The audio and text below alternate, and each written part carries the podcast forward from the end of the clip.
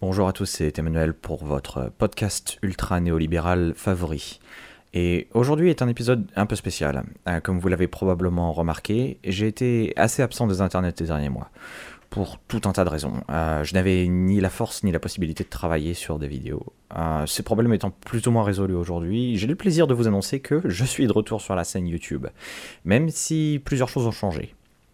J'avais arrêté parce que, entre autres raisons, je n'étais pas satisfait par le travail que je produisais.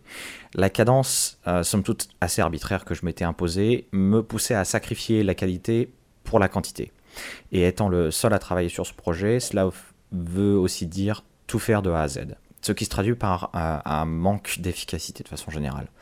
Je vais donc recentrer le travail de cette chaîne autour d'un simple podcast. Euh, ce format me plaît beaucoup hein, parce qu'il me permet euh, de me concentrer sur le message et non sur la forme ça me libère aussi de beaucoup de contraintes euh, en termes d'enregistrement.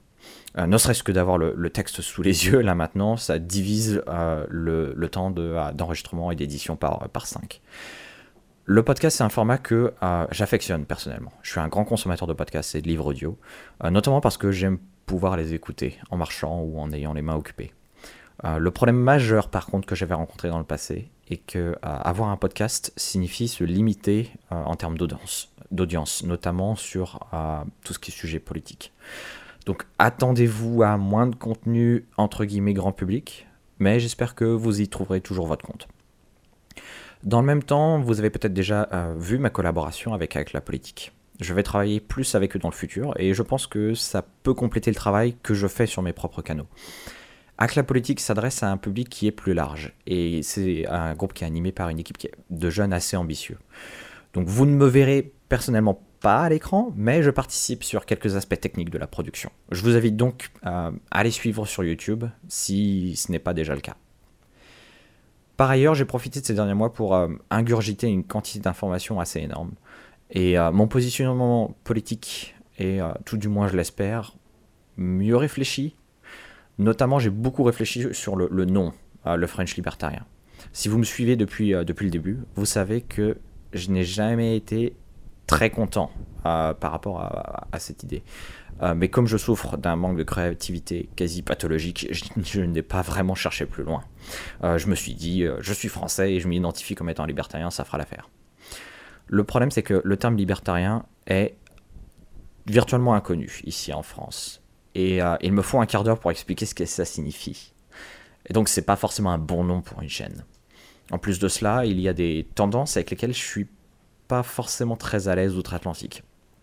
Le terme libertarien aujourd'hui désigne une famille politique qui est de, plus en plus étroite et euh, qui se divise entre d'un côté des anarchistes absolutistes, ce que je ne suis pas, et une nouvelle formule assez nauséabonde de fans de Donald Trump qui sont obsédés par les, euh, les différences raciales, ce que je ne suis pas non plus. L'idée d'un libertarien modéré est malheureusement en voie de disparition, même si ça se retrouve dans des nouvelles tendances euh, sur lesquelles j'ai plus d'espoir.